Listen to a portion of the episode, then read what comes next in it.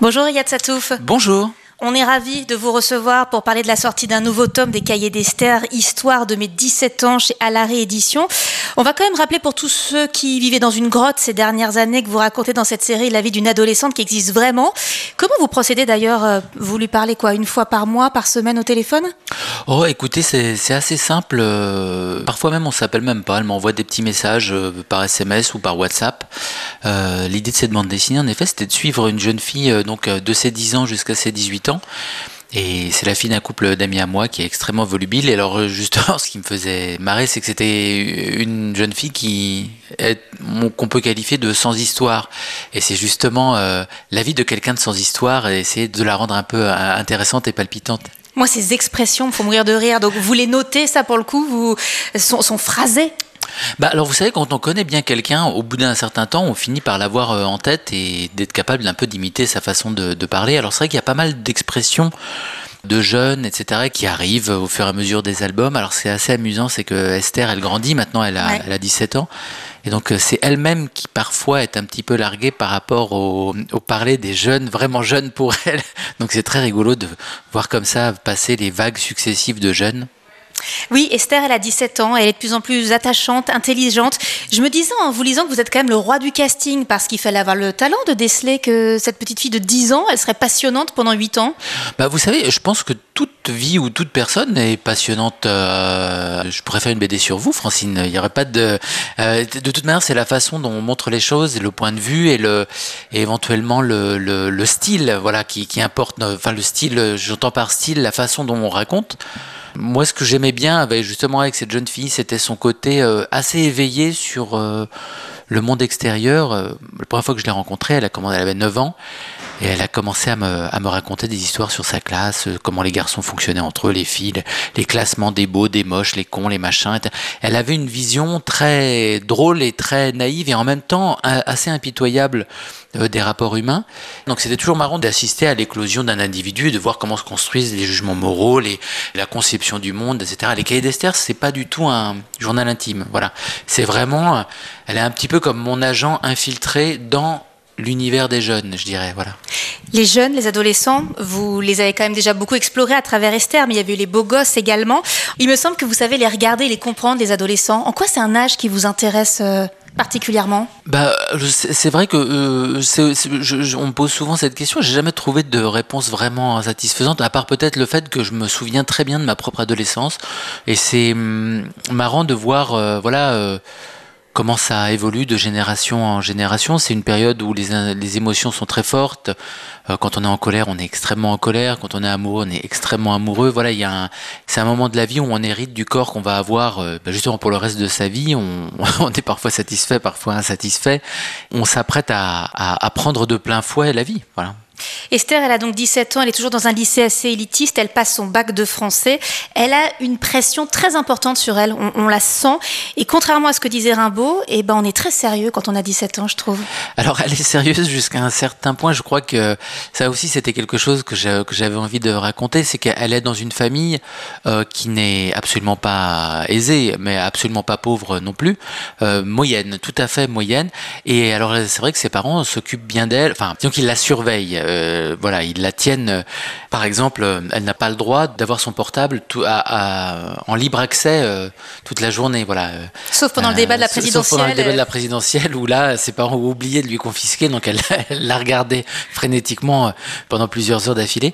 Mais voilà, c'est vrai qu'il la surveille beaucoup et donc elle est maintenue un petit peu, vous savez, comme un comme un animal un peu fou pour qu'elle elle reste sur le droit chemin, mais elle a quand même une elle, fait, elle fait quand même un peu sa crise d'adolescence. Elle, elle, a des conflits avec ses parents que je raconte dans les livres et voilà. Elle se demande aussi beaucoup ce qu'elle va devenir. Elle n'a pas vraiment de, vocation, Esther.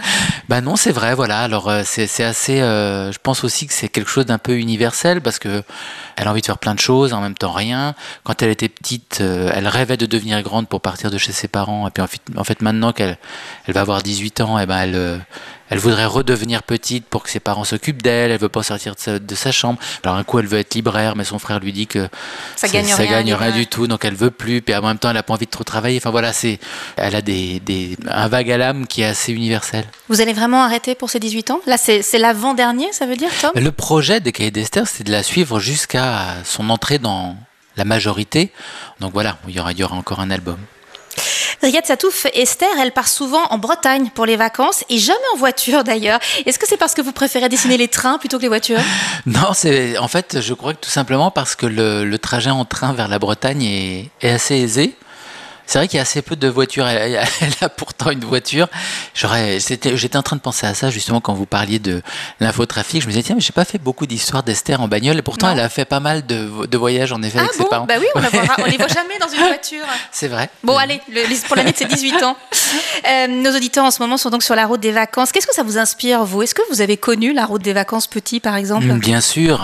À mon époque, il y avait moins de trains qu'aujourd'hui. Euh, tout se faisait un peu euh, en voiture. J'ai eu la chance de pouvoir partir euh, en vacances. Euh, souvent, j'allais, je me rappelle, on allait voir mon, grand-père qui habitait à, Sainte, et donc on descendait en voiture de la Bretagne, en passant par Nantes, Niort, etc. Et donc j'en garde d'assez mauvais souvenirs parce que j'avais horreur des trajets en voiture. Il faisait trop chaud, trop, les voitures étaient peut-être moins confortables à l'époque et on était toujours malade. Voilà, mais c'est vrai que c'est le, c'est aussi le, quelque chose d'agréable d'être en voiture parce que c'est la promesse d'un, d'un voyage euh, et du, avec une arrivée, etc. Enfin, ça, c'est, c'est des vacances. Quoi. Ouais, c'est l'arrivée qui compte. Et les routes syriennes, vous en avez des souvenirs? Oui, oui, tout à fait. Je l'ai raconté dans l'Arabe du futur. C'était une sorte de catastrophe. Alors, il y avait une autoroute qui était extrêmement neuve et qui parcourait le pays du sud, du futur, l'autoroute du futur. Mais alors c'était les voitures pour le coup qu'il y avait dessus qui n'étaient pas, voilà, c'était des très vieilles voitures américaines qui dataient des années 30-40 que j'ai d'ailleurs dessinées dans, dans, la bande dessinée et qui, qui étaient euh, en extrêmement mauvais état, dans lesquelles on était horriblement malade et qui faisaient un boucan et une odeur euh, terrible. Ouais, je, je garde pas des bons souvenirs de, de la voiture en Syrie.